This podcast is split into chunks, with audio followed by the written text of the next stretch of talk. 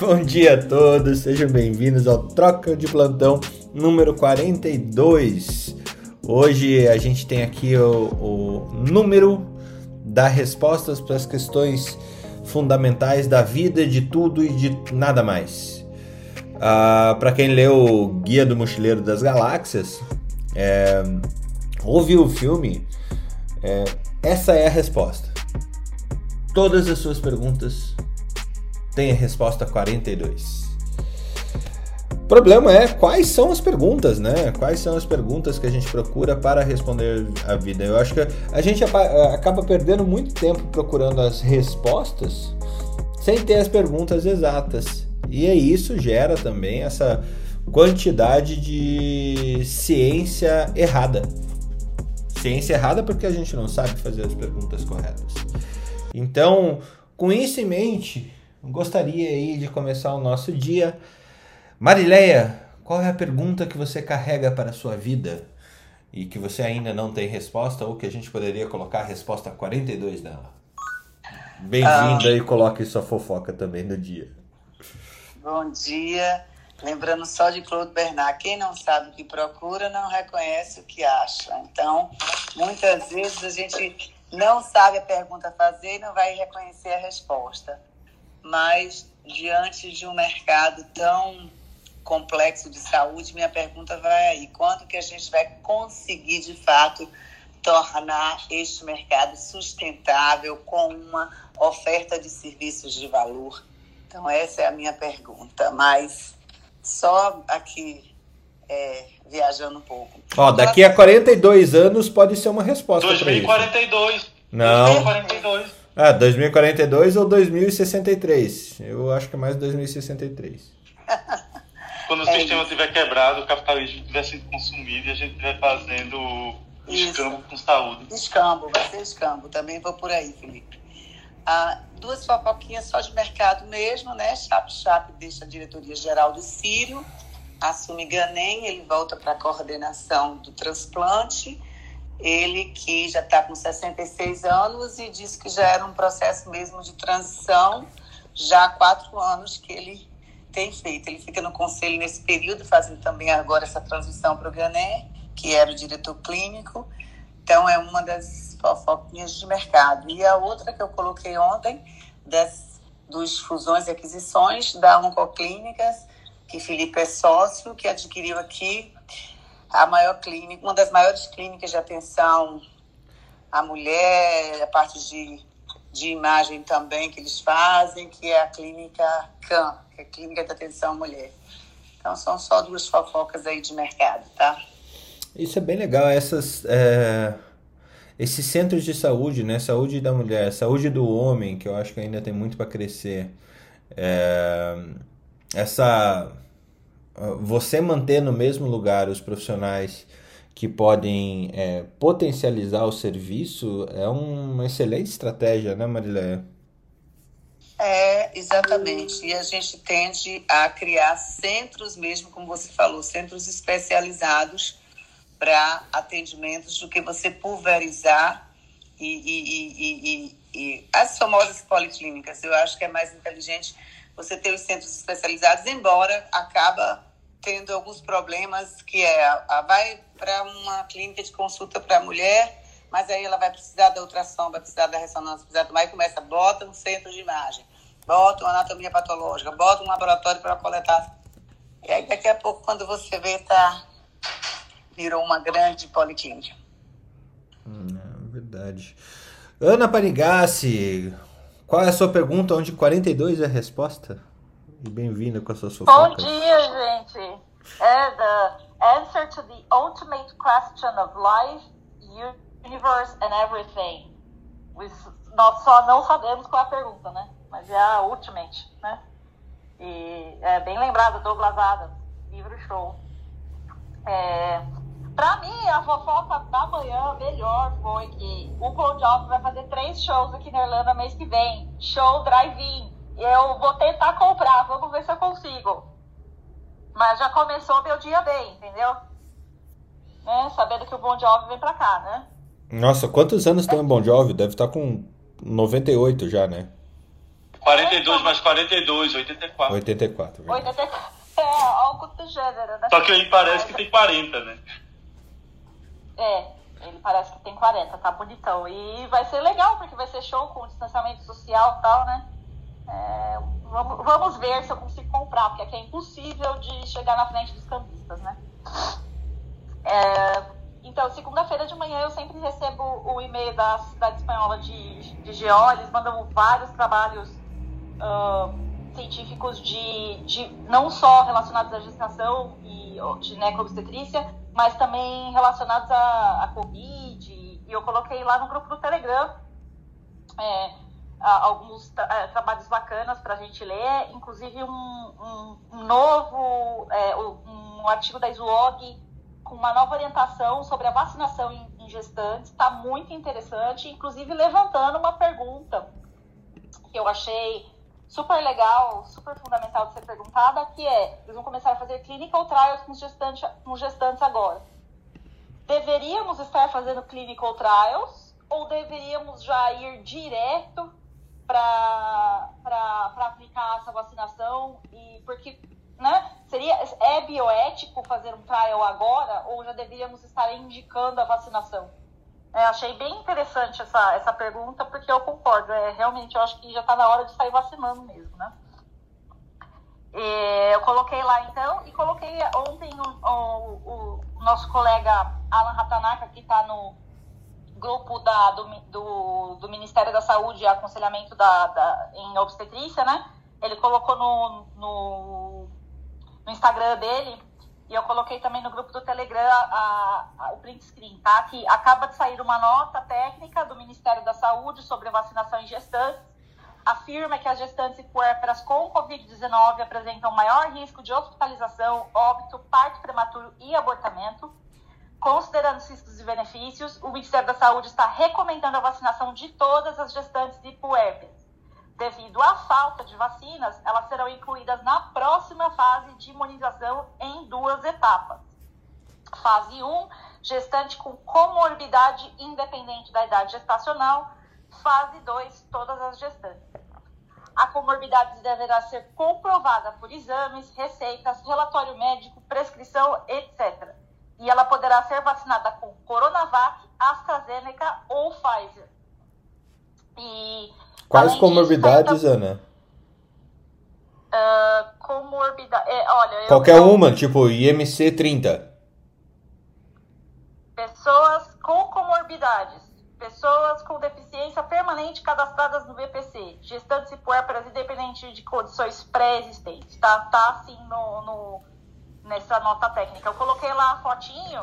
É porque assim, eu recebi essa mensagem hoje de manhã. Então, não, não deu, ele postou no Instagram seis horas atrás. Então, não deu tempo de eu, de eu ler com mais detalhe. Mas tá aí, né? Acho que você poder colocar lá dedo encravado do pé esquerdo, né? Mas eu, eu, eu fico, fico feliz que o Queiroga também ouça o, to- o troca de plantão, viu? É. Ana, eu dei uma lida superficial naqueles textos que você postou. Tem eh, pacientes também, eh, gestantes imunossuprimidas com algum grau de imunossupressão entram nos, nos pacientes de risco. É, tem, tem, um, tem uma linha lá que fala especificamente sobre esses, esses, eh, esses fatores de risco aí. Eu, eu achei importante colocar aqui, porque aí o pessoal que vai escutar o, também vai escutar o podcast mais tarde, pode ir lá e consultar a nota técnica, né? Então, já deixar começar o dia com, com esse aviso para já estar sabendo, né? E, além disso, né, também colocou, colocou lá que a Anvisa negou a importação da Sputnik 5, né? Porque a principal razão, o adenovírus usado para carregar o material genético do coronavírus não deveria se replicar, mas ele é capaz de se reproduzir e causar doenças. Eu não sei, eu também não li, só estou contando para vocês a fofoca. Porque o bo- o bom fofoqueiro, ele passa para frente a fofoca antes de analisar, né? Ela passou a minha fofoca. E a, a outra fofoca. O melhor do fofoqueiro, bom fofoqueiro, é quando ele rouba a fofoca dos outros vestidos. É, rapaz, aqui o negócio é profissional da fofoca, entendeu? E Eu também ah, tinha essa fofoca, ainda bem que eu tenho outras. é, a outra fofoca é que ah, os Estados Unidos ah, prometeram enviar 60 milhões de doses de AstraZeneca para outros países, porque uma das coisas que estava acontecendo ontem, né, com esse, o grande, a grande, as grandes notícias no, no jornal da, da, internacionais era que a Índia está caindo a casa, né, e é, inclusive estão tendo, tá, o pessoal está roubando tanque de oxigênio, um tanque de oxigênio que sai por 80 dólares está saindo por mil dólares está tendo assalto de tanque de oxigênio, a polícia está tendo que escoltar os caminhões tanque. Tá uma, né? Você olha aqueles crematórios, os drones filmando os crematórios de cima, é assustador, assim, o tanto de, de, de você vê as piras, né, funerárias, é, é, e as filas de ambulância na porta dos hospitais, o negócio está absolutamente assustador. Então, ontem o Reino Unido já mandou é, carregamento de ventilador, oxigênio, PPI e a, a, a, a de PPI e a, a Ixi, me perdi. Ah, os Estados Unidos também começou a mandar auxílio uh, para eles. E o, o que eles estão falando agora é que o, o, a pressão é para que os Estados Unidos libere a AstraZeneca que eles compraram. Eles têm 60 milhões de doses de AstraZeneca que eles não vão usar, porque não foi liberado a AstraZeneca nos Estados Unidos, né? Então, a, a pressão agora, ontem o Biden fez uma entrevista coletiva e falou que vai liberar essas doses e que elas vão ser exportadas o quanto antes, né? Então, de fofoca é isso aí. É bem bem, bem, bem complicada a situação na Índia. 350 mil pessoas ontem. Hoje eu não vi o dado. Mas se esse 350 mil é o início da escalada, daqui a 20 dias a gente vai ter aí um. Uh, alguma coisa que vai ficar realmente na, na história do mundo, né? Infelizmente. Um, a perda de vidas massiva e que infelizmente também não vai ser nem possível contar. Os caras vão, vão contar por metro quadrado desocupado agora na, na Índia, porque imagine 1 bilhão e 400 milhões de pessoas com um negócio desse em descontrole. É assustador. É assustador. São sete Brasis. É, é como se 1 bilhão e 400 milhões de pessoas morassem na Amazônia. Você tem 400 milhões de pessoas desses 1 bilhão e 400 que têm condições de vida e quase 800 milhões de intocáveis que seriam os pobres dos pobres dos pobres dos pobres dos pobres. Então é, é realmente assustador. Juliane, bem-vinda! Bem-vinda pela primeira vez aqui falando junto conosco aqui em cima no Clubhouse. É, se apresente, traga a sua pergunta do que a resposta é 42. E Oi. a sua fofoca. Não, na verdade é minha fofoca que eu entrei de manhã para dar oi para todo mundo. Essa é a fofoca do dia. Eu sou médica do trabalho, já tinha participado algumas vezes, mas é que eu só entrei para interagir às seis e meia da manhã. Então, bom dia para todo mundo, gente. Mas por isso eu estou no trânsito. Bom dia. E a pergunta seria quando será que vão liberar a perícia por telemedicina? Em 42 dias ou 42 meses? Isso é uma incógnita, eu vou deixar para o Alexandre responder. Alexandre, é com você, meu filho. Ótimo. Messias, bem-vindo mais uma vez. 5 e meia da manhã no Mato Grosso do Sul. É, cara, você virou meu herói depois dessa de ontem, viu? Bom dia. Que é, é, eu acho que se todo, toda, toda entidade de ensino pegar assim, o método de, de ensinamento que, que, que vocês apresentam aqui, que é descontraído, é, inteligente e informativo, acho que seria muito mais útil. Não aquela coisa maçante de aula com slidezinho, mas tudo bem. É, vou dar uma fofoca aqui, vou complementar um pouco a fofoca da Ana e em cima dessa fofoca eu faço a minha pergunta, a minha questão fundamental. É, a gente teve uma limitação aí, por enquanto, do, do, tá nós estamos tendo uma limitação por enquanto da, da, das vacinas, tanto da Pfizer quanto da Sputnik, que, segundo informações, é, vai ter uma limitação momentânea de importação em cerca de 200 milhões de doses, né? 200 milhões de doses. É, e mediante todo esse impasse aí, o nosso ministro do STF, senhor Lewandowski, autorizou a Bahia a importar Sputnik, mesmo é, se a Anvisa não der a resposta em tempo hábil.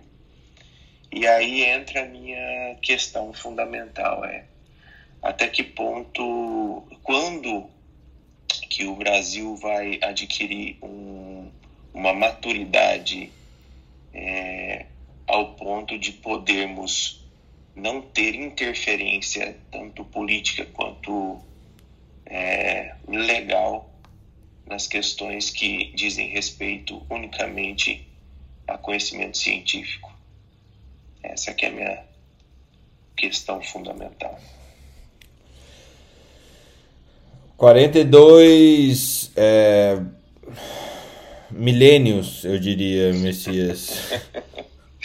É, desculpa aí que eu pesei o clima, né? Você foi, foi complicado mesmo. Mas ali, o que que eu, o que que eu li a respeito dessa questão da, da Gama Laika Sputnik 5? É...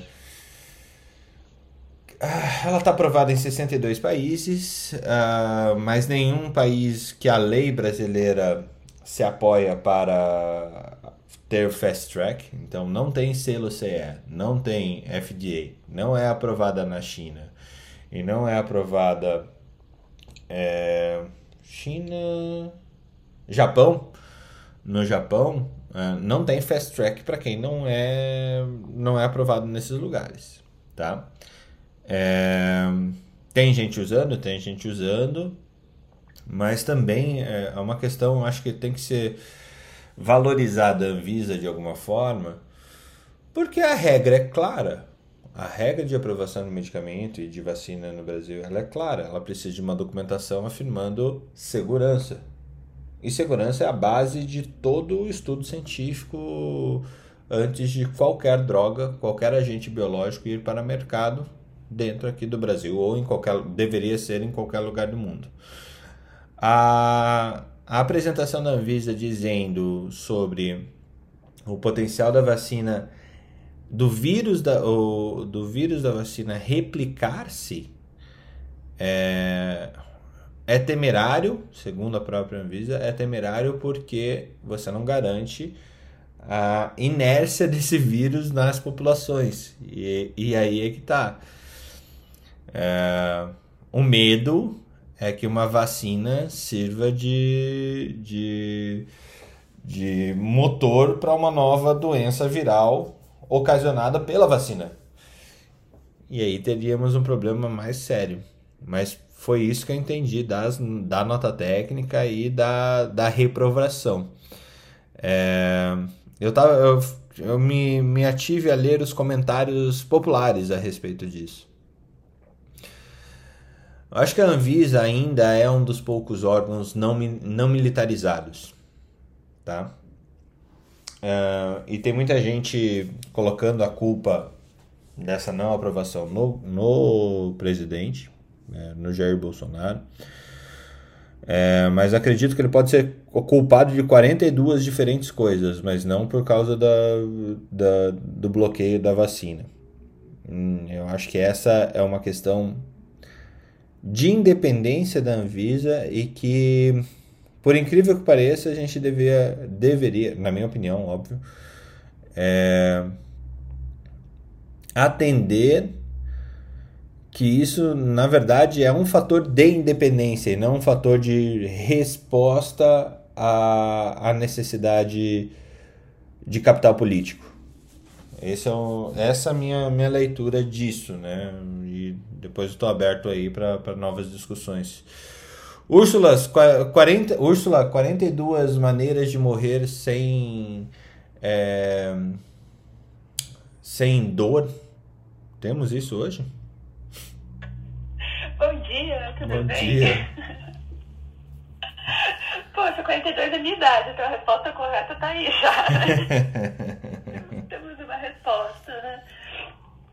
Poxa, eu, eu tive uma crise existencial, filosófica, paliativa aqui nas últimas semanas, né? Porque eu comecei a ter contato com alguns materiais, alguns eu compartilhei com vocês, outros já fizeram parte já da minha busca, porque assim, a definição de cuidados paliativos proposta pela Organização Mundial de Saúde, ela já fala assim, que são as abordagens é, multidisciplinares, então tirar o nosso umbigo médico, né? Então assim, médico e, toda a equipe, que são voltadas para o bem-estar do paciente e da família, e que proporcionam qualidade de vida e manejo de sintomas. Estou eu bem resumindo aqui a definição da Organização Mundial de Saúde, né? E aí eu comecei a fazer algumas buscas no sentido de, tá, e o que realmente muda a qualidade de vida das pessoas, né? E aí, para minha surpresa, muito do que a gente faz não tem evidência científica. Calma, vamos com calma, não estou enterrando cuidados paliativos de maneira nenhuma. Mas, assim, carece de, de matemática para falar que, olha, realmente isso daqui mudou a qualidade de vida das pessoas para melhor, né? Aí eu entrei numa crise, eu falei, espera, o que, que a gente está fazendo, né? Fui eu com a minha cabeça, assim, básica, assim, de evidência científica e leitura de artigo, é, falando, então a gente está fazendo, tá tudo errado. Não, não, volta um passo atrás. Não está tudo errado. A questão é que, assim, cada vez que a gente acrescenta um pouco de qualidade de vida para as pessoas, é, o restante não fica estável. Essa que é a grande questão, né? A gente tem uma indicação de cuidados paliativos muito tardia ainda. A gente até melhora bom dia para alguém. Não, eu tava soltando é... evidências aqui na sua busca de evidências, ó.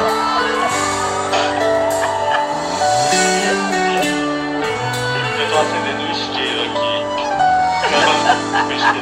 Olha lá. Olha lá. Úrsula em busca de evidências.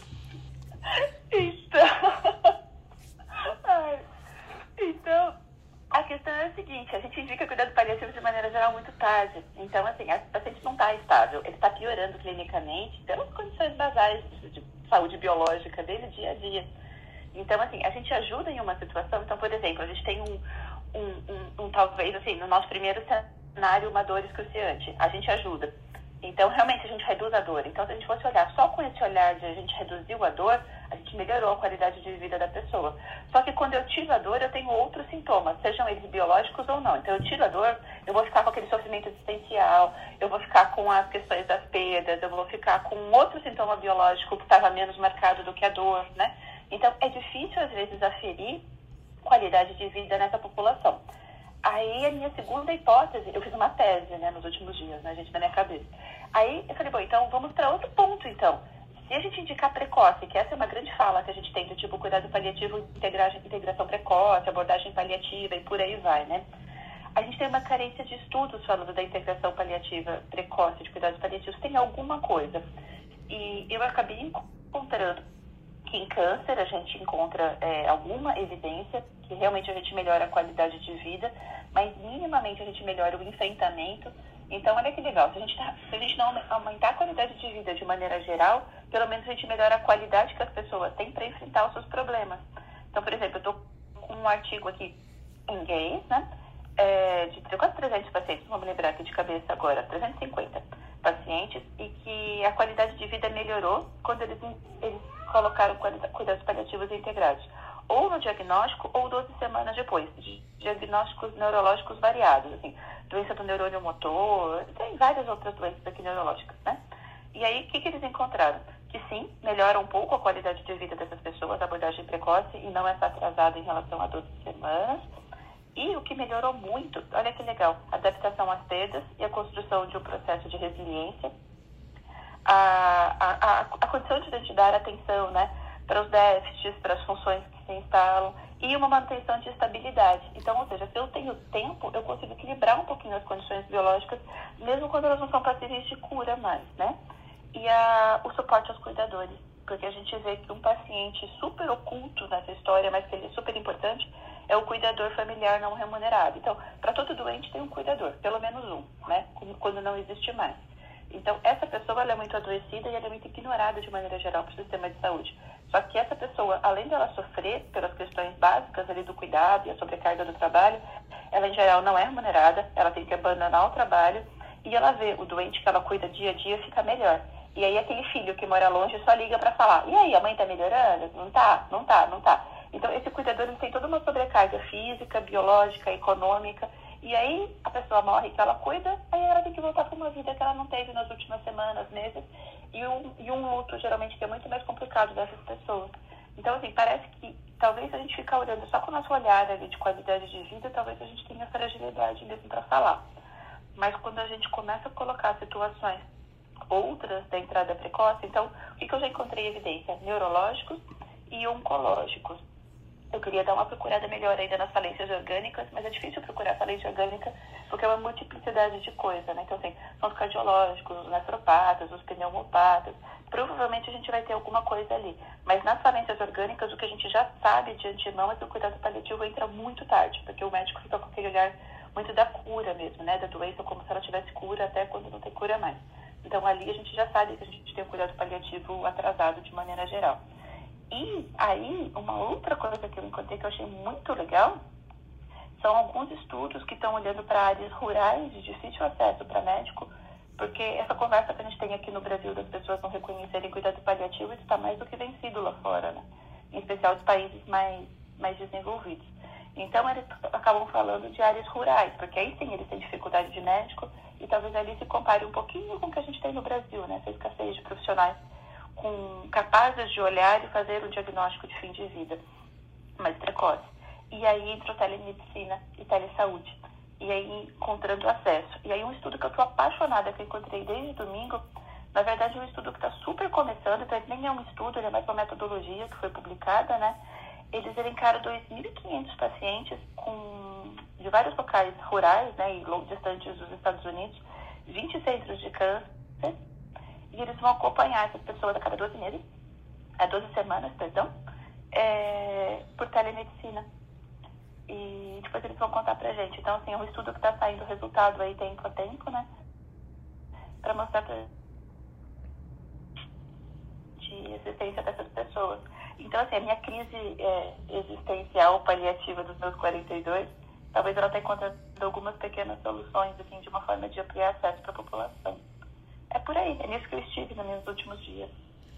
Levou 42 anos para você se encontrar, então? Que. E mais 42, né? Pra encontrar de novo. Agora é um, é um, outro mundo, né? Muito legal. Ô, ô, ô Úrsula, é, é, mais ou menos em, em, torno disso que gira aquele artigo que você postou lá, né? Dos pacientes com câncer de pulmão, né?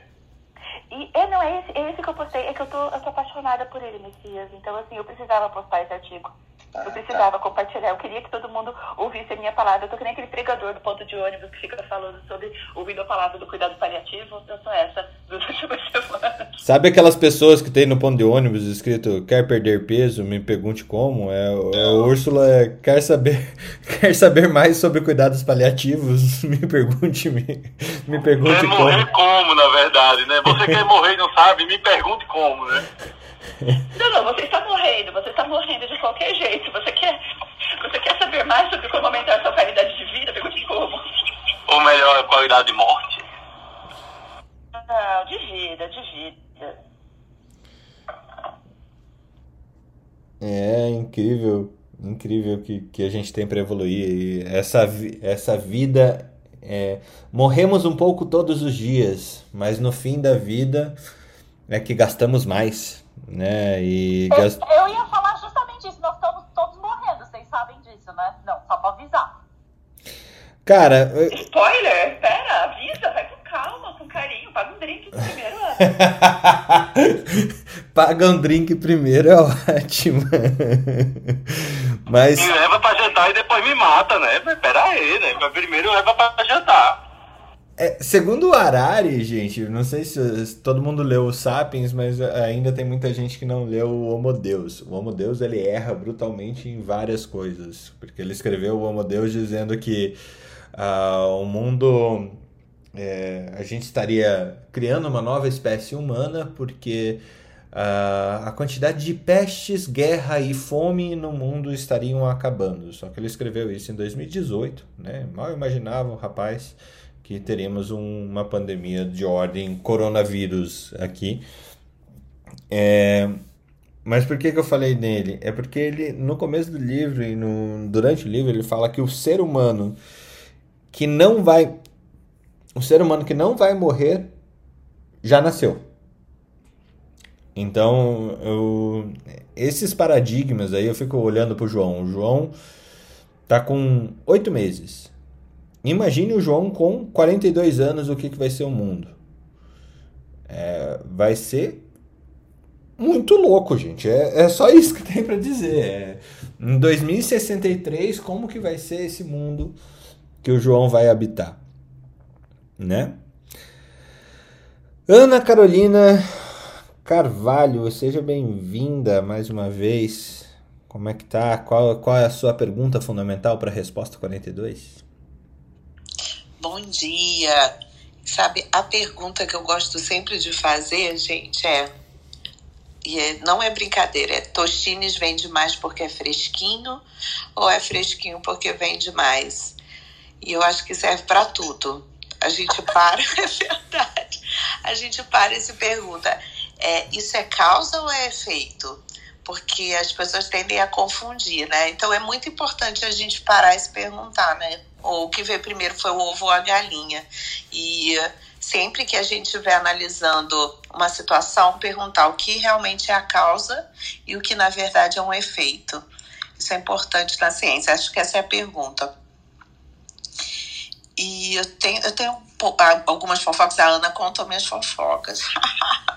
Aí agora eu tenho algumas outras aqui, mas eu, eu ia falar, eu ia falar da vacina também, dos 60 milhões de doses. O que me chamou muita atenção é que os Estados Unidos estão muito preocupados com a Índia, mas em nenhum momento falaram em doar nenhuma vacina para o Brasil. Isso me chamou muita atenção. Não sei se vai sobrar alguma para aqui. A gente tem que lembrar que também a Kamala Harris ela é, é, de origem indiana, né? Então talvez eles estejam mais preocupados realmente, apesar da situação na Índia tá bem mais horrível no momento que a do Brasil, mas não falaram nenhuma dose para cá. Eu não lembro de nenhum presidente indiano fazendo campanha contra o Biden, viu? É, também tem isso, né? É, eles falaram sim sobre o Brasil. Eles, o CNN Brasil entrevistou o Dr. Fauci. E aí ele falou que só vai mandar dose via o programa da WHO, da Organização Mundial de Saúde. É, como é que chama o programa mesmo, gente? Esqueci o nome. Então, eles não vão mandar a vacina, e o Brasil se candidatou para o número mínimo de vacinas. Então, por isso, eles estão esnobando que nós esnobamos eles primeiro, né? Não, verdade isso. Mas eu digo, nessa doação dos 60 milhões, nem chegaram a cogitar em Brasil. Só falam em Índia. Então, é isso que a gente tem para hoje. E, é. Sinceramente, gente, eu doaria para a Índia e para a África. Sinceramente. Não, com certeza, mas aqui também tem dificuldade, né, Felipe? A gente não está numa situação. A nossa dificuldade, boa. a nossa dificuldade é, é outro contexto, né? A dificuldade o que está acontecendo na, na África ninguém fala, mas o que está acontecendo na, na Índia, a Índia não está fazendo teste de todo mundo, nem está notificando. A Índia está matando. Você pode ter uh, esses números, a gente nunca vai ter acesso. No final das contas, quando acabar a pandemia, a gente vai fazer uma média aritmética ponderada para saber quantas pessoas realmente morreram na Índia. Para dizer, ah, ano passado morreu Ano passado morreu 150 milhões e esse ano morreu 300. Logo, 150 milhões de mortos foram da, da Covid. Isso foi feito na gripe espanhola. Na época Eu acho que nem isso vai dar para fazer na Índia, porque eles estão queimando os corpos, queimando, queimando, queimando, ninguém sabe quando estão sendo queimados. Não, então, você vai fazer comparativo com taxa de morte de anos anteriores e fazer uma média ponderada. É isso que vai ser feito. Mas eu acho que eles não vão ter controle de quem morreu. Eu acho que tem muita eles gente que não, tem controle. Eles já não têm. Eles já não têm controle. Vocês sabem, vocês sabem como é que a China controla hoje a população? Número do celular. É. Eles fazem o controle da população por número de celular. Se tem cancelamento da conta, é porque morreu. É, meu, meu irmão morou lá um ano, né? Na China. E não, ele não punha nada no telefone dele. Então, assim, todo mundo tem, tipo, a, cartão do ônibus, sua identidade, é tudo no seu celular. E aí o meu irmão. Exato, eles fazem um controle no meu celular, porque é como eles controlam a. E todo mundo sabe que é assim que é feito. E, e quem, os estrangeiros que moram lá, tem tudo em VPN. Você tem tudo em VPN, aí os caras não te pegam. E em relação ao o, a gente não ter recebido as vacinas, eu acho que, como diz no Nordeste, todo castigo para corno é pouco. Porque foi falta de tato e diplomacia. É verdade. Todo castigo pra corno é pouco. Meu Deus, tá, tá inspirada, hein, Ana? Não, tem um amigo muito querido que é de, que é de Fortaleza, o Rafael, uh, que é obstetra também, trabalha no Fleury. Amo ele e ele sempre fala que todo castigo pra corno é pouco. E eu, eu concordo. Eu acho que tinha alguma coisa no cuscuz da Ana hoje, viu? Olha, tem mais esse show do Bon Jovi, esse show do Bon Jovi tá mexendo com ela. Acho que mexeu com os hormônios. Ela lembrou do Bon Jovi. Aí agora tá aquele negócio, aquela combinação explosiva dentro de si, entendeu? Não, mas show do Bon Jovi em plena pandemia, nossa, mexe com qualquer um, né? Até eu. Ele não na praia, né? Até eu quero fora da pandemia a gente já quer, né? Imagina na pandemia. No final vamos chamar Marilé cantando Living on a Prayer. Ó, eu tenho mais é, duas notícias aqui rápidas. A outra notícia é que a União Europeia está processando a AstraZeneca por atraso nas vacinas. Então, eles estão dizendo que a, a vacina está chegando muito atrasada e a AstraZeneca diz que é, pro, é, problema nas fábricas né, dela, que ela teve problema nas plantas de produção. E a outra, não sei se vocês viram, que na França, 15 pessoas foram confinadas numa caverna durante 40 dias. E aí lá eles não tinham é, luz, eletricidade, não tinham acesso a muita coisa e ficaram no escuro, né? E saíram agora. E eles vão estudar o, a, a, o, o, declínio cognitivo que porventura tem acontecido nesse período. Alguns saíram confusos, falaram que era uma sensação de pausa na vida.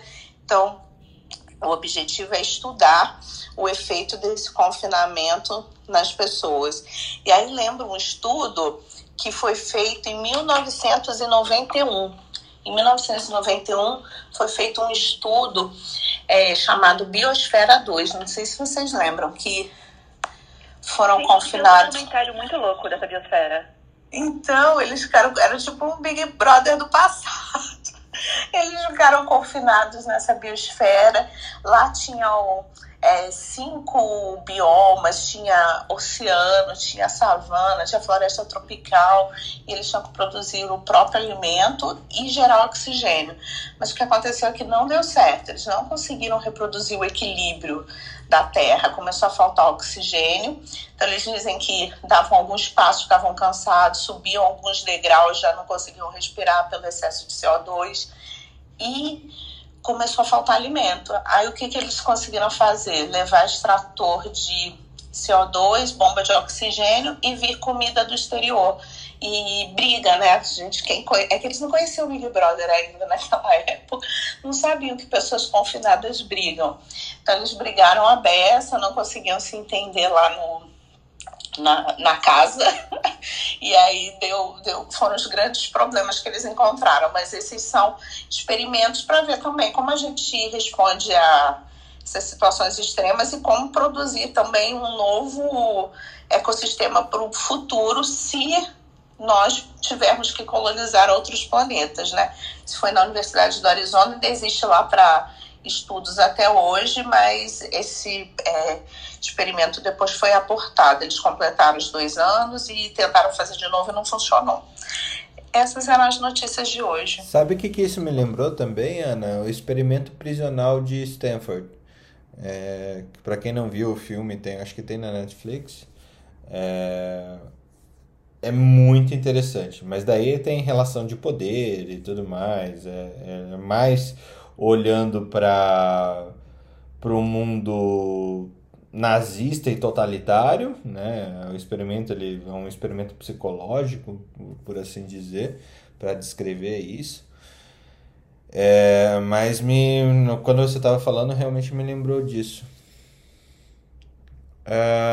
Eu não vi esse documentário, vou ver, depois eu Não é, não é nem documentário, eles fizeram um filme mesmo, é, trazendo o, como que foi feito o experimento, né? Bem legal, o filme é bem legal e dá para dá, dá tirar algumas algumas horas de, de, de pensamento aí, uns 42 horas de pensamento depois disso.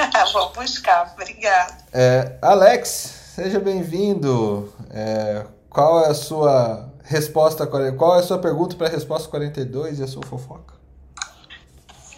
Oi, Fernando, tudo bem? Olha, bom dia. Hoje eu não trouxe muita fofoca não, trouxe uma fofoquinha aqui, mas é bem pequena.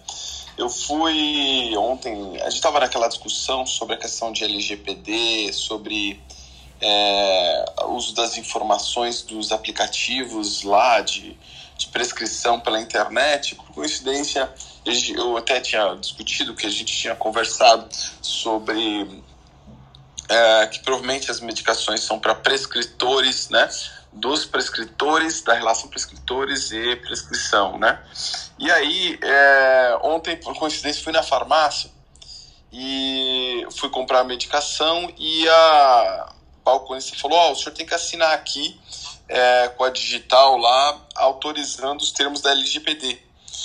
Eu falei, moço, mas quais são os termos? Esses que estão na tela. Daí tinha uma chamada assim, você autoriza sim ou não, gigante, cobrindo os termos que estavam atrás.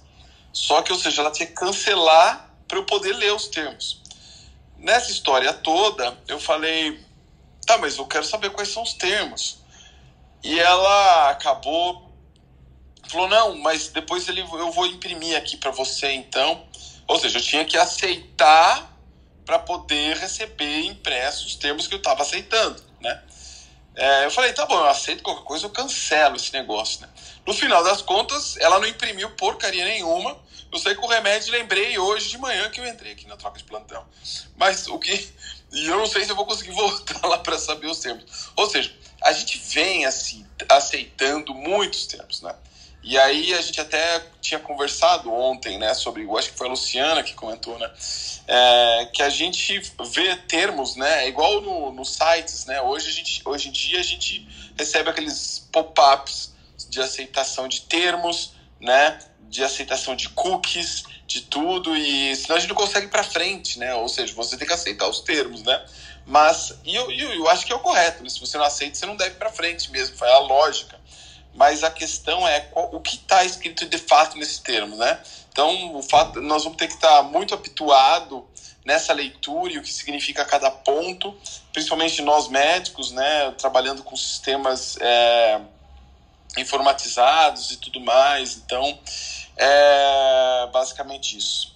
Bem, com relação ao comentário aí de vocês, 42 dias, meses, olha, se o avanço tecnológico vai uh, tão rápido e a necessidade de formulação ela não trabalha de regulamentação, ela não trabalha com as prioridades das pessoas, eu acredito que isso vai levar 42 mil anos para que a gente consiga chegar lá.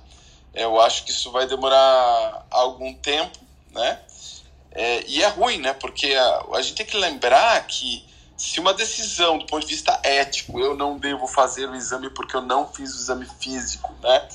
Está prejudicando mil, centenas de milhares de pessoas por conta da execução, ela para mim não, já não parece muito ético, né? É, o ético é fazer o melhor que eu posso fazer, talvez durante, como é que eu vou dizer, é o melhor que eu posso fazer naquele momento, avaliar em, de forma temporal não parece ser a função da perícia, né? Ou seja, eu devo avaliar com as ferramentas que eu tenho nesse momento. Talvez seja muito mais fundamental, né? Faz parte lá dos critérios lá de Bradford Hills e tudo mais, né? Eu perco a temporalidade avaliando lá na frente. Se eu preciso avaliar agora, eu avalio com os elementos que eu tenho, né? Senão eu vou ficar sempre assim, não foi possível caracterizar é, ah, se havia ou não doença. E não vai ser possível mais caracterizar. Como é que eu vou avaliar? É, o, vamos lá, como é que eu vou avaliar relação de é, uma pessoa que, se ela teve uma doença, se já passou? É só, é, é só avaliação de laudo médico, não é de gente, né? É esse que é o grande ponto, né? Eu... Desculpa o desabafo aí. Não, não, a gente está aqui para desabafo. Você não entendeu direito a brincadeira. O Douglas Adams ele traz a resposta. A resposta é 42. Faltou a sua pergunta. Qual é a sua pergunta fundamental para a vida, para tudo e nada mais? Cara, uh, para a vida, para tudo e nada mais, eu acho o seguinte, cara. Bom, vou tentar ser sucinto. Uh, o que eu vejo hoje do, do envolvimento das pessoas, principalmente em. Eu, a, gente vê, a gente vê várias coisas. A primeira delas é, é as pessoas com foco muito em viver de forma muito intensa e essa intensidade se refletir nas pessoas gostarem do que eu estou fazendo, então as pessoas precisam acabar se mostrando. E, e aí uh, talvez o, o, motivo de viver as pessoas é, é, viajar, é conhecer, é comer bem, é viver bem, etc. Eu acho que existe uma distância muito grande entre estar aqui, vamos lá, eu vivi esta vida e a diferença entre eu existir. Muitas dessas pessoas que, vamos lá, eu vivo para conquistar coisas, para fazer coisas, para é, viajar o quanto, o máximo que posso, está muito, tá muito distante ainda do que a gente deveria pensar como propósito, não da forma banalizada, como se disse, né? mas o propósito não, não, é, não, não da forma banalizada, mas um propósito daquilo que eu deixo aqui. Né? Quando eu deixar de existir, o que será que eu deixei aqui de legado, né? ou para esse, esse planeta? Será que o que eu deixei foi nada? Será que eu vou continuar existindo? Será que eu me lembrar de mim por algo que eu fiz? Talvez essa seria a pergunta mais, mais importante para que aquilo que eu deixei aqui não seja eu vivi na Terra, mas sim eu existi na Terra, porque eu consigo recuperar muito do que eu fiz aqui e de forma positiva é, para o planeta. Talvez seja isso, ao invés de pensar no, no viver, mas no existir de fato, né? Ou continuar existindo depois que eu, que eu morri. Eu acho que isso tem a ver muito com legado. Eu acho que é a missão mais importante. Qual é o legado que deixaremos nessa vida? É, Felipe, bem-vindo. Qual é a sua pergunta fundamental? Eu, eu não sei o que vocês botaram no narguilé digital de vocês. Vocês estão muito nossa, tá meio filosófico esse negócio aqui. E eu, quando você botou o 42, você sabe o que é que vinha na minha cabeça? O maldito dos números de Lost. 5, 8, 15, 16, 23, 42. 42 5, é o 8, último, é verdade. Então eu, eu, pensava que era isso. Aí depois falou do Guido Mochileiro. Putz, é óbvio. Meu Deus, nem pra nerd eu sigo. Né? Então, Nem pra nerd isso serve. Eu, tava, eu tinha vinculado a outra coisa. Aí depois eu me lembrei, putz, é o guia do mochileiro. Devia pegar uma toalha e ficar batendo em mim até ver se o conhecimento flui pra dentro do meu corpo, né? Ah, bem, eu, eu tenho várias perguntas. Eu queria muito que a resposta fosse 42. Né? Quantos milhões eu queria ter na conta? 42. É, quanto deveria ser o valor da ação da Academia Médica no dia do IPO, 42. É, mas, infelizmente, é, qual, ultimamente o que tem acontecido é qual é a eficácia da vacina, 42.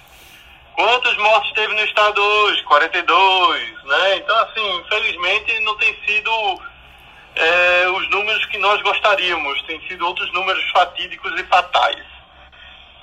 Ah, mas é, essa resposta para a questão fundamental, a pergunta sempre é muito importante. A gente é, tem, me lembro bem quando dizia, né? Quando eu soube todas as respostas, vier, veio a vida e mudou todas as perguntas.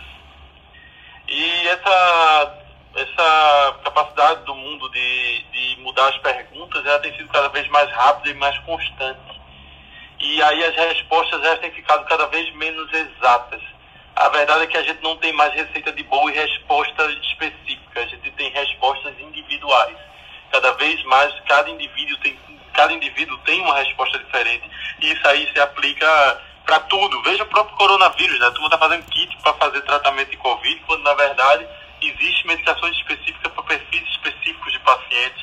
Isso aí se aplica para qualquer doença, na verdade. A, a própria Úrsula mesmo, apesar das 42 formas de matar, existe uma forma específica de matar para cada uma das pessoas. Veja a Ana, que apesar dos trials e tudo mais, ela pode pegar 42 estudos e fazer uma meta-análise. E aí bota uma linha reta e diz o que é que está certo e o que é que está errado, baseado em pontinhos de lados opostos de retas. Veja a Juliana, que eu não conheço a Juliana. A Juliana é novata aqui. Eu não posso nem fazer piadas de duplo sentido com ela, mas eu espero Graças ter 42 piadas de. Mas eu espero ter 42 piadas de duplo sentido até o final da semana, para conhecer melhor. Veja a Ana, que teve 42 fofocas roubadas da outra Ana, né? Mas é tudo Ana, então fica como se fosse uma Ana só, e aí as fofocas são únicas. E o Messias, que tem 42 clínicas, né? No, no, no centro-oeste de imagem 42 aparelhos é, de ultrassom rodando e funcionando. É. E o Alexander, né, que fumou 42 alguma coisa essa madrugada porque está questionando a existência do ser e tentando ver o seu impacto na humanidade. Parece que ele bebeu aquela caixa de Johnny Walker e viu aquele robô falando da inteligência artificial, né? Eu posso desligar meus motores e viver eternamente. Você só precisa de um feito notável para viver para sempre, né? Então, nossa. Não, peraí, é peraí. Fala devagar isso, porque essa frase eu vou, vou escrever na parede agora. Vocês nunca viram isso? Da, é a propaganda lá do Johnny Walker, que o robô olha assim e diz: Eu posso viver eternamente, né? Basta eu diminuir a capacidade das minhas baterias para poder durar mais tempo. Você também pode viver para sempre, basta fazer um feito notável. Ô, Felipe, você não esqueceu, isso é feito da superlua, né? Que nós tivemos ontem, né? Tava lindo. É, mas isso é na lua azul, né? Não é na superlua, é na lua ah, azul. Vocês estão levando até as luas. Não, mas você sabe que existe uma relação entre a medicina e a lua. Existe uma deusa maia que chama Ixel, que ela ela anda com a serpente lá da medicina na cabeça. Então você tem que pensar que tem toda uma relação de tudo isso, entendeu? Ih, pronto, pronto. ah, na mitologia eslava tem a deusa da lua também, né? Tem a Lada, que é a deusa do amor e da lua, né? É a mesma, talvez seja a mesma. Eles devem se Talvez seja a mesma. É, é, eles se Tudo é variação de uma mesma coisa. Eu acho que são umas 42 deusas da lua, hein? Se contar todas as religiões aí. Cara, de 42 deusas da lua até deve ter, mas assim, demônio eslavo é tudo mulher eslavo de mais de mil. A Baba Yaga que o diga. É a que eu mais gosto. É a que mata mais gente. Ah, bem, e aí, feito toda essa filosofia aí do dia de hoje, 42 episódios de Academia Médica. Isso sim é um feito notável, isso sim é um feito para a eternidade. E aí, meu amigo Fernando Carbonieri, eu tenho uma má notícia. O feito notável está feito o Senhor viverá pela eternidade lembrado por esses motivos e está gravado num podcast que daqui a mil anos as pessoas vão dizer que o Homo Deus estava certo. Esse homem, essas pessoas viveram para a eternidade e vão ser lembrados por todos por causa de uma gravação que eles falaram mil anos atrás e quando eles usavam narguilé digital, que hoje é uma realidade, né? Você vai infundir drogas por via digital, inclusive de paliação. Aí a Úrsula vai ser cultuada por é, seitas é, de paliação no futuro em que você pode morrer em casa apertando apenas um botão. Cadê a mulher do Felipe pra tirar o copo Não, hein, apareceu eutanásia, desculpa aí. Eu faço isso não. faço isso não, não. Vai ser cultuada sim. Vai ter lançado o conceito de morte digital. Problema, tá? não, vai... Agora não, mulher, daqui a mil anos. O importante é que você vai ser lembrada. Os que te criticam hoje não serão. E você será cultuada. Haverá estátuas suas nos cemitérios. Gente, o que, que você fumou? Né? Não, não, pede pra mulher dele tirar o copo dele, gente. Cadê a mulher dele pra tirar o copo O que dele? que tá acontecendo? o pessoal acordou possuído. Logo no primeiro dia, eu con- eu conheci o Rodrigo ontem. Eu falei, Rodrigo, entra nesse negócio que é super legal. Você vai se divertir. A gente faz programa ao vivo todo dia, às seis e meia da manhã. E, e bem-vindo para essa loucura, Rodrigo. Qual é a sua questão fundamental aí? Onde a resposta pode ser 42. Sei que é o teu primeiro dia no Clubhouse para falar, até pode apertar no microfoninho que o, o, o, o microfone abre. Bem-vindo. É, fui pego de surpresa pelas questões filosóficas, fiquei com 42 dúvidas, eu acho, Fernando. Mas eu. Ainda bem que só 42, viu, Rodrigo? Não, eu- eu já me perdi aqui há muito tempo. Pô, mas eu tô aqui há, menos de uma hora ouvindo, né? Você imagina na próxima. Deve ter o 42 muni- eh, minutos. É, exatamente. Mas eu queria só fazer um comentário com relação à questão da Índia. O, o que eu. Não sei se é uma fofoca, se é uma informação, na verdade. É que a grande preocupação dos Estados Unidos com a Índia é que a Índia produz 70% dos insumos de medicamentos no mundo, né? Então, se a coisa desanda por lá, isso acaba tendo um efeito dominó no restante dos medicamentos que são exportados ou distribuídos para o mundo todo.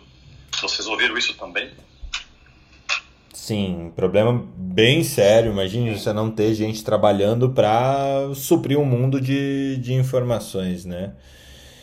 E de informações não, de, de, de, de, de qualquer coisa que se consuma. Eu estava vendo o tamanho do mercado brasileiro de medicamentos. Eu não sei se vocês conhecem esse número, a Mariléia, que estava aqui, talvez conheça. São 130 bilhões de reais gastos em medicamentos por ano aqui no país. A maioria é importada é, desses gastos. Então imagina estar sem esses insumos. Vai ser muito pior do que o navio lá parado no, no canal de Suez em termos de abastecimento mundial, né? E, Rodrigo, a gente sempre vem com uma fofoca todo dia. Você tem alguma fofoca além dos 42 ECMOs que você vai passar nesse mês? Canular nesse mês? Vou fazer centésima traqueostomia em paciente Covid num único hospital. Acho que é uma fofoca pesada, né? É, respira fundo e vai. Temos aí mais 42 anos de pandemia, será? Eu, eu tava chutando 30, mas. Não façam isso não, pelo amor de Deus. Eu não tenho mais tempo pra nada, não. Eu não tenho. Eu tenho que pensar na vida ainda. Não façam isso. Muito bom.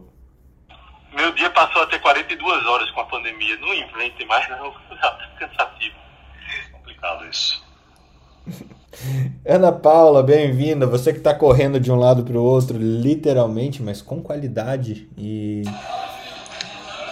quais são as suas perguntas de resposta 42? Perguntas fundamentais de resposta 42 e as suas sofocas. Olha, eu tava bem quietinha aqui nos meus 42 anos. Cheguei aqui na Santa Casa ouvindo vocês, mas eu falei, eu vou subir só pra falar. Vocês devem ter tomado 42 tipos de chás e coisas hoje de manhã, porque hoje realmente vocês estão inspirados. Então a minha subida aqui é só pra um comentário de parabéns, porque tá divertido hoje, tá filosófico, uma mistura de filosofia de bar, assim, com, com um pouco de cultura e muito conhecimento, mas tá divertido e ao mesmo tempo é, é, fazendo a gente pensar em muitas coisas. E aí eu cheguei aqui para mais um dia de não atendimento no grupo de esporte, né? De, porque os leitos ainda estão tomados pelo Covid e tô aqui sentada tomando café ouvindo vocês aqui, me divertindo. Então a subida foi só para comentar que tá muito, muito bacana hoje. Pegar a estação da Santa Cecília e ir pra ir pra Santa Casa, pegar aquele cafezinho ali na, na ladeira subindo, né? E botar a fofoca em dia. Faz tempo, viu? Saudade disso aí. Poxa, tô toda terça-feira. Quando alguém quiser estar em São Paulo e conhecer aqui a instituição, vai ser meu convidado. E ah, vou aproveitar então, Fernando, que já que abriu a palavra, a Vai, gente papai. tem todas as quintas-feiras uma reunião também. Eu sou a presidente né, da Sociedade Paulista de Medicina do Esporte, não sei se vocês sabem. E a gente tem na última quinta-feira de me- do mês uma reunião para falar de esporte. Então, quem quiser, é, esse- essa quinta-feira vai ser sobre obesidade no esporte, prática esportiva nas pessoas sedentárias e, e vai ser uma discussão bem bacana. Então, quem quiser depois me chama que estaremos falando sobre isso essa quinta-feira. Eu falei ontem para o Rodrigo a respeito de um vídeo que para mim mudou a vida a respeito do sedentarismo, não a respeito do sedentarismo, mas sobre o que, que eu ia fazer com a medicina, que é, não sei se você conhece de um professor canadense que chama Mike Evans, ele é, ele é médico também, ele tem um vídeo, dá uma olhadinha nesse teu café aí depois, Ana, chama 23 and a Half Hours. Uh, vendo esse vídeo lá no passado e, e e sabendo de como que a gente lida com informação médica e como que a gente passa isso adiante, como que a gente compartilha nas reuniões científicas e tudo mais. Repete, é, repete o nome dele para mim, que eu anotei só Training Train a Half Hour e o nome? É Mike Evans. Ele, ele tem um vídeo que ele explica de forma muito sucinta do porquê o sedentarismo é o fator isolável, identificável isolado é, que mais mata no mundo. Mata mais que tabagismo, mata mais que hipertensão, mata mais que a própria genética. O sedentarismo é o fator predispositor de morte mais importante que a gente tem no mundo. E esse vídeo, ele, ele é incrível, é incrível a forma de comunicar a ciência. Então, realmente acho que vai ser bem interessante para você aí, é, para levar para a reunião clínica, viu? Poxa, sensacional. É, não sei se vocês viram que agora a atualização nova do Clubhouse, quando a pessoa entra em ligação, fica vermelhinho e um fonezinho do lado, né? Foi a primeira vez que eu vi agora que alguém aqui do grupo ficou e mudou o ícone também. Não sei se vocês já falaram sobre isso, que é uma mulher agora. Fiquei feliz também por ser uma menina representando aí a carinha do Clubhouse. Acho que 42 hum, novidades vocês já contaram, então obrigado mais uma vez. E vou ver seu vídeo quando acabar aqui a troca de plantão. Muito bom, muito bom.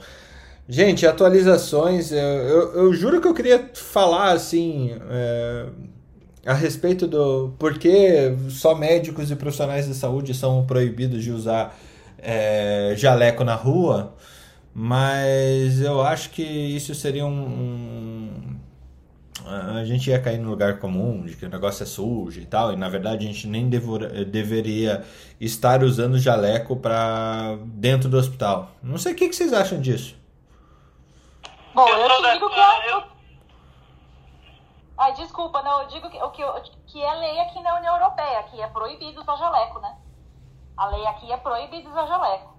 Então, eu acho que não tem que usar mesmo. Os scrubs aí, né? Só os scrubs, não? É, é, na verdade, assim, o pessoal que atende em consultório, é porque nos Estados Unidos eles usam scrubs e eles usam jaleco, que a gente copia muito os americanos, né? Então eles usam jaleco para tirar foto, e, né, aqui na Europa não se usa jaleco, nunca. Então você atende de roupa normal, você usa scrubs, por exemplo, no pronto-socorro, na UTI, né? Mas, por exemplo, se você está fazendo uma interconsulta, você não põe um scrubs. Você só, você está sempre de camisa de manga comprida, você só dobra a camisa para cima do, do cotovelo, né? Essa é a regra, né? Então é a manga da camisa para cima do cotovelo, lava bem as mãos e é isso aí e no pronto-socorro, onde faz sujeira, onde você vai se sujar, você usa scrubs ou você usa o avental descartável por cima da sua roupa. Mas aqui é proibido, não existe usar jaleco, é, é, não existe mesmo. Então eu, eu acho que não tem que usar mesmo, eu acho porco demais. Lembra de você, estudante, andando ali em volta do Hospital São Paulo, ostentando seu jalequinho branco, Ana? Ai, bordado cor-de-rosa, gente. Que, que upgrade na minha vida poder andar com aquele jaleco com o símbolo da Unifesp. Comendo um pastel, tomando um café do lado do hospital, veja só. É, aquele dogão, né, que eu sonho todo dia. O sanduíche de pernil ali do, da frente do, do Estadão. São Paulo. Eu sou da época que eu sou da época que tinha que usar branco na roupa. Nem no, a gente não tinha nem jaleco, a gente tinha que estudar e ir de branco. Não, hoje em dia, mesmo no hospital, se eu tiver de jaleca, a, o pessoal pergunta se eu estou vendendo é, colchão ortopédico ou de mola. Muito bom. Rodrigo. O senhor vende colchão onda do mar aqui para poder botar aqui no hospital? É o senhor vendedor? É porque, assim, sinceramente, a, a, o jaleco é uma, é uma, na minha opinião, né? Eu tô falando minha opinião, mas hoje você atrela isso muito mais a, a, a como é que eu digo? Ah, putz, a, a simbologia, né? Porque a gente já sabe que o uso do jaleco é um contaminante potencial dentro do hospital, né? Ainda por cima você fica passeando com ele por tudo que é canto, né? Na, do planeta Terra. Não, eu, eu acho o máximo aquele jaleco que veste a cabeceira do banco do carro, sabe? É, não, exato. E assim, nos dias de corona, você andar de jaleco aquilo ali é uma máquina de matar, literalmente, né? Você passear com aquilo ali fora do ambiente hospitalar. Felipe, eu quero metade da pipoca da doce e metade da salgada, tá? Não, exato. E assim, se eu tiver um chapéuzinho, uma touca, eu vendo pipoca. Se eu tiver só de jaleco, eh, jaleco e touca é pipoqueiro. Só jaleco é vendedor de. de como é que se diz? De, de colchão. E se eu tiver na Bahia, eu tô vendendo acarajé. Rodrigo tinha aberto o microfone para falar. Agora com o Covid, uma, uma mudança de hábito que eu observei é que todo mundo chega no hospital, deixa a roupa dentro do centro cirúrgico, põe scrub e trabalha o tempo todo de scrub. E como eh, muitos hospitais disponibilizam um consultório dentro do próprio hospital, eu só uso jaleco atualmente para atender o paciente do consultório e devolvo o jaleco para dentro do armário no centro cirúrgico. E outra coisa muito legal que eu achei é, interessante é aquela coisa de usar sapato e sapato chique, isso está indo embora também. Então o pessoal indo de tênis ou de croque para trabalhar. Então é muito mais confortável, inclusive, e muito mais higiênico. Concordo com o que vocês falaram. Eu acho que está tendo uma mudança de hábito já com a pandemia. A ortopedista aqui agradece sapatos confortáveis para as dores dos pés. Muito bom isso. Não, e melhorou mesmo, assim. E eu tenho scrubs meu mesmo da empresa, da Infecta Associada. Eu fiz uns cinco. Né? Porque o que acontece, né? Imagina, eu só vou para um ambiente contaminado. Quando começou a confusão da pandemia, a primeira coisa que eu fiz foi fazer umas roupinhas dessa, é, até por causa da, de chegar em casa, evitar contaminação cruzada e tudo mais. Mas eu. ah, e as pessoas compraram muito essa ideia por causa da mesma situação. E eu acho, a minha opinião, ah, na UTI que eu trabalho privada, você já tem os scrubs separados dos plantonistas quando eles chegam para trabalhar no, com os scrubs deles. Primeiro era horrível, agora ficou mais bonitinho, assim, tá bem melhor. Mas houve pressão das médicas para organizar e melhorar aquilo ali. Mas isso é É porque- coisa que deveria ser cultural, né? A gente tem que começar a ter essa ideia da, da roupinha daquele hospital. Agora também, se você ficar andando com a porra dos scrubs fora do hospital, pra tudo que é canto, com aquele pijama velho, feio, até pra fazer feira, não tá servindo de nada essa desgraça. Então, pelo amor de Deus, usa só dentro do ambiente hospitalar e depois tira a roupinha. E usa o jaleco pra bater foto bonita, pra botar no perfil do Clubhouse, pra usar no consultório. E aí o, o, ja- o jaleco vai ficar lá no consultório, não vai ficar mais no carro, não vai ficar mais passeando. Porque antigamente o jaleco ele conhecia toda a sua vida, né? Todo lugar que você ia, você levava o jaleco. É, porque é, o, que a, o, o, que a, o, que a, o que a Ana falou em relação aos sapatos, é, que eu passei por isso quando eu tive a- aquela, aquela infecção lá, que eu fiquei com uma neuro- neuropatia depois. No começo eu só conseguia usar o sapato da Usaflex e moleca, sabe? Aquele sapato de véia, assim, né? E quando eu, quando eu tava trabalhando nos, na- na- nos lugares chiques que eu trabalhava, eu várias vezes fui chamada a atenção pelo chefe. Ai, você não pode vir com um sapato desse, você tem que vir elegante e tudo mais. Então a gente ainda. Então, esse negócio da imagem do médico, né? Para os homens, às vezes acaba sendo um pouco mais fácil, porque né, é, é mais fácil você colocar um sapato confortável e tudo mais. Mas para as mulheres, isso, isso para mim, eu percebi muito quando eu fiquei doente. Ah, você não fez a unha, você não tá com o sapato. Da... E, e o pessoal repara mesmo. Então ainda tem essa. Eu já cheguei aí no hospital, eu tava uma vez no elevador do Santa Catarina. Uma, a mulher virou para mim no elevador do Santa Catarina.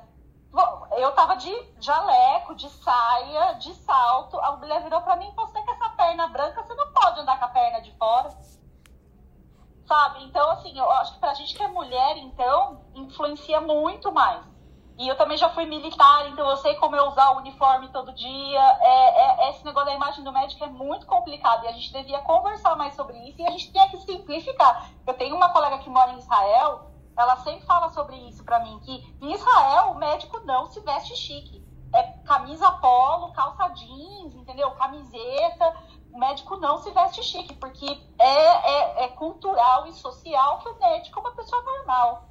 Não existe isso de você usar gravata no hospital. Aqui na Irlanda eles usam gravata no hospital e põem dentro da camisa a gravata, sabe? Aquela coisa ridícula de botar a camisa. Eu também acho ridículo. Então, assim, a gente devia conversar mais sobre isso e simplificar mais. A Ana tem toda razão. Meu, você ficar de pé, operando, sei lá quantas horas, com um sapato desconfortável, é a pior coisa que tem. É, você ficar atendendo no ambulatório com um sapato desconfortável é a pior coisa e as, as consequências que traz pro pezinho da gente também, né? O pior são os outros opinarem, né? Ficam opinando os outros. Ana Carol. Esse negócio de sapato me chamou muita atenção quando eu fui fazer estágio na Suécia.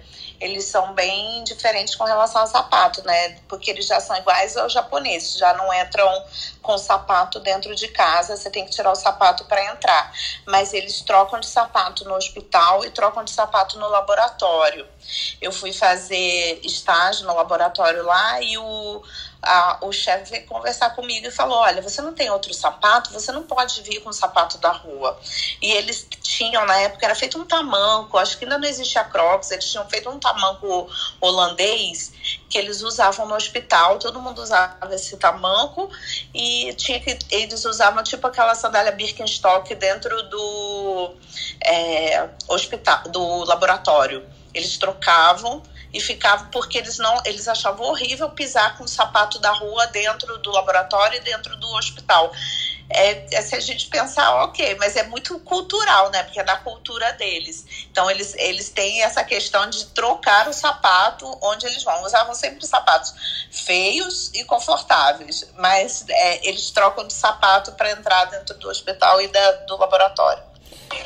A gente tem, tem duas questões importantes do sapato, essa questão da contaminação e a questão do, do conforto do médico, né? Então, o que vale a pena quando a gente falar com as pessoas e, e pra gente comprar também é sempre observar que o cabedal, aquela parte anterior, ela tem que estar tá quadradinha, adequada ao pé redonda, evitar coisas que apertem as calosidades do, do, dos pés, onde você tem saliência óssea, que dá aquela hiperqueratose calos, e muita gente com aquele negócio que chama metatarsalgia, que é uma inflamação dos ossos do pé.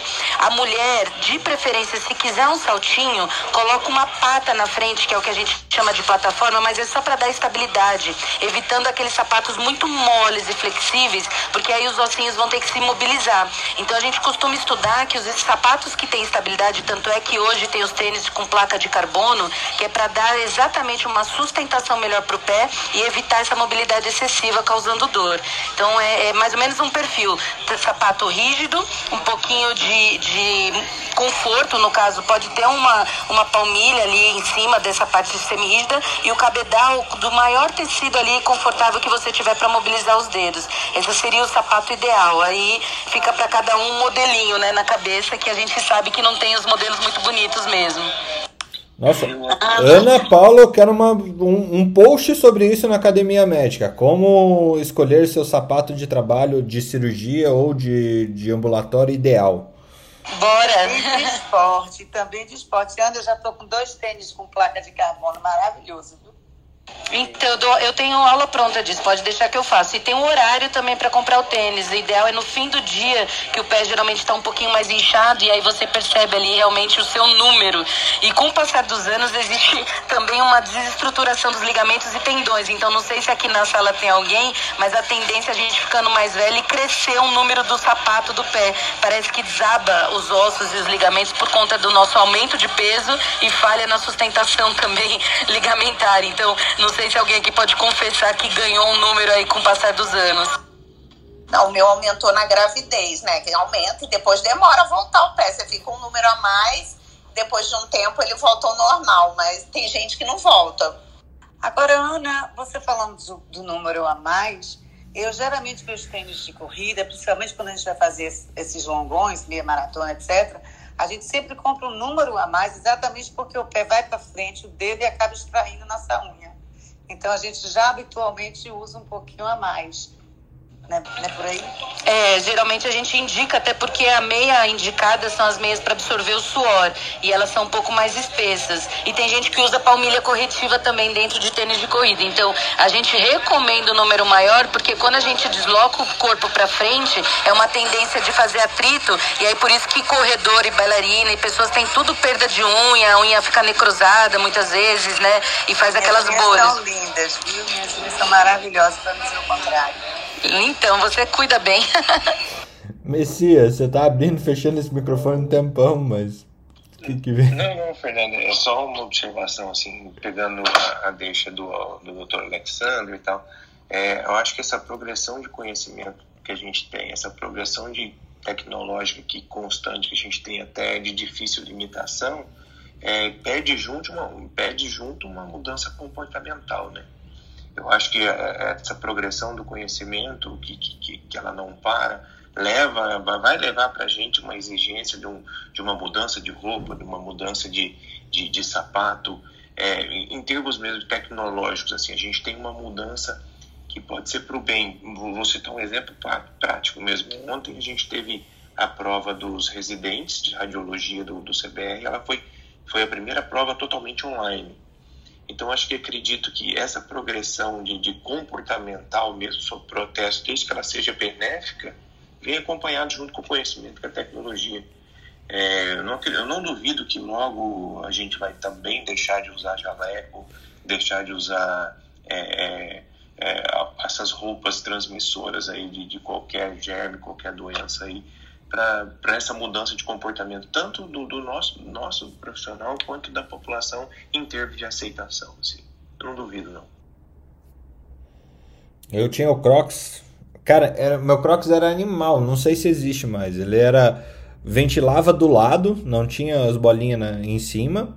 E o jacarezinho usava um, estet um estetoscópio, veja só. Esse era o meu Crocs de plantão. Eu tinha um Crocs cirúrgico também, que veio dos Estados Unidos para mim. Putz, era muito bom.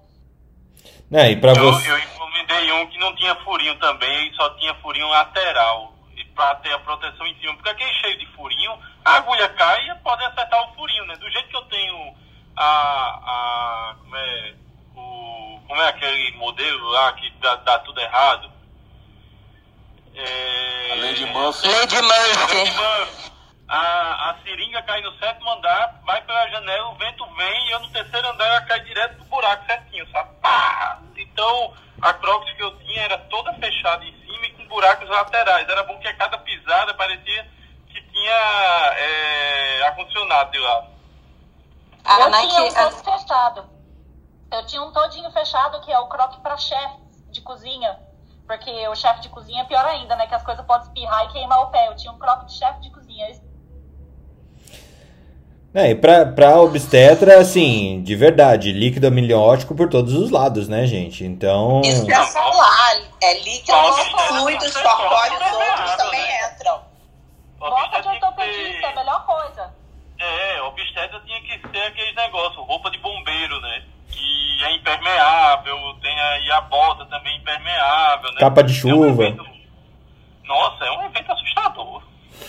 Eu tinha tudo combinando, tudo cor-de-rosa. O croques, a topinha, ah, o saquinho para levar meu carimbo. Isso enquanto PM ainda, Ana. Você ia de, de plan- plantão cor-de-rosa enquanto PM. É isso mesmo? Né, né, no centro cirúrgico todo mundo é igual, né? No centro cirúrgico não tem, não tem, não tem patente. E aquele esparadrapo é, diminuindo o cavado da camiseta, né? Do, do scrub. Isso. Nós temos três minutos. Né? Lembrando que hoje, por causa dos 42 minutos, a gente está usando números cabalísticos e feitas, né? Eu, é, ontem você me deu uma ideia sem querer e eu levei para frente sem querer. E agora deu tudo certo. Eu conversei com um amigo meu, que é cine... ele é médico, ele é professor da universidade e fez cinema. Depois de, de, de... Ele fez cinema, ele adora cinema e fez cinema. E o cara faz uns filmes B assustadores, assim, espetaculares. Ele fez um filme que ele fez, eu vou ver se ele libera pra gente botar na academia médica, que os zumbis é, contaminavam pelo leite materno. Ele apertava o peito, o leite materno batia na pessoa e a pessoa virava zumbi. Você tá me zoando. Eu vou pedir pra. Tô falando que vocês estão inspirados hoje. Ah, não, mas isso existe, não fui eu que fiz. Aí eu conversei com ele e disse, o cara é fã do Quentin Tarantino, ele disse, olha, que tal a gente fazer uma filmagem de um parto, estilo Quentin Tarantino? O cara achou a ideia formidável. Ele tá escrevendo o roteiro, disse que vai me mandar amanhã. E assim a gente termina a nossa troca de plantão de hoje com um parto tarantinesco. É isso mesmo, produção? Partejar, by Quentin Tarantino. Marileia, deixa teu bom dia aí pro povo depois dessa desses 42 ideias malucas que surgiram hoje. Bom dia, gente. Boa semana e vamos comprar tênis com placa de carbono. Eu preciso de um, de um dessa aula da Ana sobre como escolher o tênis ideal e a gente trazer isso depois. Newton, bom dia. Desculpa a, a correria aqui para fechar. Bom dia. Rapaz, eu, eu entrei para falar do jaleco, mas depois da aula da Ana, acho que ela tem que ser patrocinada pela, pela Nike, viu? Porque foi uma aula aqui fantástica.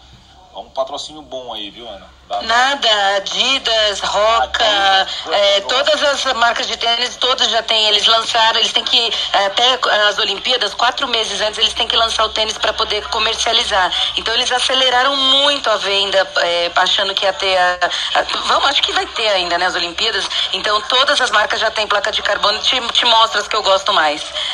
Poxa, mas eu nem sabia que, que existia isso. Então, assim, é, pode até ter, mas ninguém tinha explicado com tanto detalhe, assim. Então, parabéns aí. Pra mim foi. Hoje foi, hoje foi demais, viu, Fernando? Assim, pessoal, eu, eu, eu, eu queria que o Felipe escrevesse o é, Manifesto 42, com aquelas coisas que ele falou ali, porque eu não consegui pegar, pegar tudo, tá? Felipe, escreve lá na academia o Manifesto 42. Por favor. É, pessoal, pessoal, bom dia. Só sobre o jaleco ainda, eu, eu tenho 10 anos que eu não uso jaleco, tá? Eu vou pro consultório, eu uso sapatênis, jeans e camisa polo. E eu vi que a Ana falou ali que o pessoal lá de Israel, né, anda mais ou menos assim. Então eu achei uma boa. E eu acho que não, a gente não deve usar, usar jaleco, né? Ele pode servir como fome, pelo menos assim, é a teoria. É levar é, germe de um lugar para o outro. E eu não acho que não tem nada a ver. Hoje em dia todo mundo usa jaleco, o cara que vende bomba na, no meio da rua, é, vende coxinha, pastel, tudo não tem assim, não, ele não diz mais nada que é médico. Tal. Só dizendo uma curiosidade, aqui na faculdade privada aqui, que eu dou aula, o pessoal faz a, a, a, a cerimônia do jaleco quando entra, né? Então quando entra você veste aquele jaleco, tira as fotos, e no meio do curso ele faz a cerimônia do meio jaleco. Então são fotos só vestidas só a metade do jaleco é, simbolicamente. Eu acho que hoje em dia jaleco, e nem o nome doutor também, que é outra coisa que já caiu muito em desuso no jaleco, né? então para mim isso também realmente não me diz mais nada. Faz 10 anos que eu não uso jaleco de jeito nenhum. Comprei dois scrubs para pandemia, nunca usei, porque eu, como eu vou para vários lugares, aí faço igual o Felipe, né? Quando você sai para outros lugares, fica estranho você estar tá de scrub, né? Então não usei nenhum. E sobre os sapatos, existe uma NR que proíbe você usar sapato em ambiente hospitalar aberto no, é, ali no, no, peito do pé, tá, pessoal? Isso gera uma multa altíssima. Então, quem falou das crocs aí, é, eu nem sabia que tinha crocs para cada é, especialidade, foi outra coisa que eu também é, aprendi aqui. Inclusive para a profissão, né, com a aerodinâmica diferente, com ventilação lateral, foi bacana isso aí também. E é isso, pessoal. Bom dia a todos e Deus proteja todo mundo. Felipe, assume aí o, o término que eu preciso fazer um outro treco aqui. É, mas bom dia para todo mundo. Foi animal hoje. Estou 42, com 42 sentimentos positivos sobre como verdinho, será a nossa. Verdinho, verdinho. verdinho, verdinho. Bem, uh, 42 formas de terminar a sala. Tchau. Fantástico. A discussão hoje foi ótima a viagem hoje foi espetacular. Tenho pena do Rodrigo, que deve estar tá achando que, que maluquice foi essa que me meteram no programa mais louco dos últimos 42 programas. O programa que a gente utilizou mais coisas também, plena terça-feira, né? Então, fantástico. Amanhã, amanhã, sapato 43, olhar 43, é, RPM na veia. Alguma, amanhã é outro dia. Vamos lá. Até mais, gente. Bom dia a todos. Alguém... Quem não deu tchau ainda? Alexandre. Eu só, queria, tchau, eu só queria acrescentar só uma tchau, informação tchau. aí. Diga. É possível? Claro. Ah, então, é que a gente, o, a Sociedade Brasileira de Ultrassonografia, SBUS, ela deixou disponível, aberto é, a maioria dos vídeos agora sem cobrar, os vídeos, as aulas é, durante essa semana. E ah, o Colégio Brasileiro de Radiologia ele vai proporcionar um simpósio de Covid-19 dia 4 de maio, às 19 horas, que é avanço ou estagnação, o que mudou após um ano de pandemia. É isso aí. Imagino. Não, esse um ano de pandemia foi assustador mesmo. Úrsula, quer dar o seu tchau? Eu já dei meu tchau 43. 42 tchauz para todos. Eu vou entregar 42 formas de qualidade de vida. Bom dia. Ok, a Ana Paula, ajeitadora dos pés. Eu toda vez que entro aqui nas terças-feiras, né, eu venho só quando eu tô na Santa Casa, então eu, eu falo que eu venho para causar mesmo assuntos esportivos sempre na cabeça e estamos juntos aí.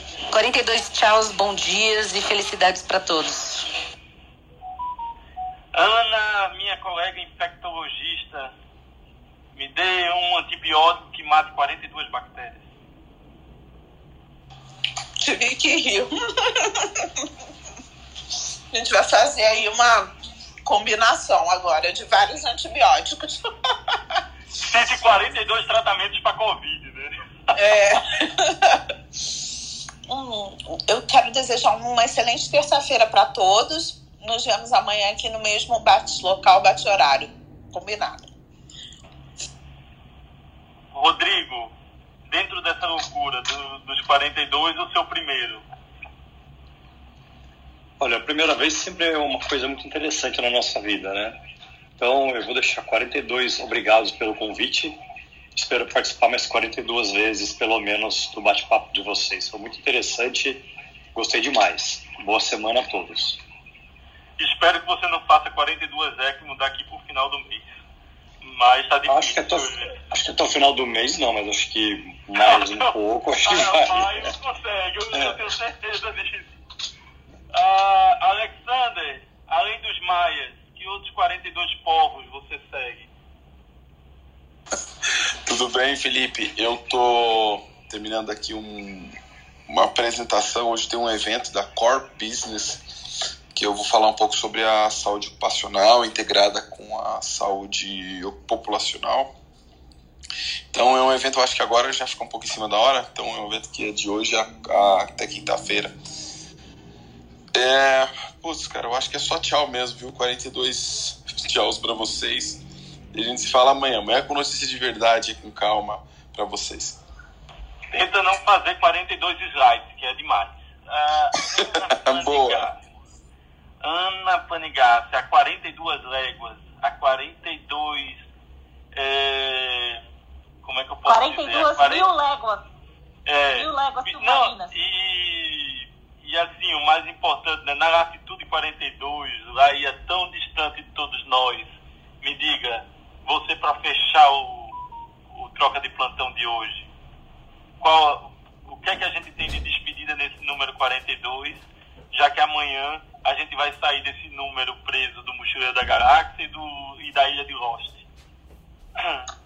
É, olha, eu só queria dizer que são 42 satisfações estar com vocês aqui todo dia de manhã. É, eu acho que é, a gente está provando cada vez mais ah, que dá para a gente se informar e se divertir bastante junto. Mais uma vez, foi ótimo, um prazer estar aqui com vocês. E amanhã estaremos de volta no mesmo bate-horário, no mesmo bate-canal, às 6h42 da manhã, 10h42 da, da Irlanda, para continuar essa discussão super bacana que é a troca de plantão. Não, fantástico, gente. Vocês sabem, eu adoro todos vocês, eu sou louco por todos vocês. Quando abrir o Android aqui, vamos ter mais de 42 mil pessoas, assim, muito bom estar começando o dia, mas todo mundo tem que trabalhar. Vamos embora. E até amanhã, viu? Seis e meia da manhã, a gente continua ah, com os assuntos, com o Diário do Caos e com tudo que tem de bom de informação para ser repassado a todo mundo. Tchau para todo Até mundo. amanhã. Tchau, tchau. Tchau, gente. Bom dia. Bom Tchau, bom bom dia, dia. bom dia. Façam esporte. Atividade Bom física dia. hoje, hein? Todo mundo uma caminhadinha pra animar. Um beijo, bom dia.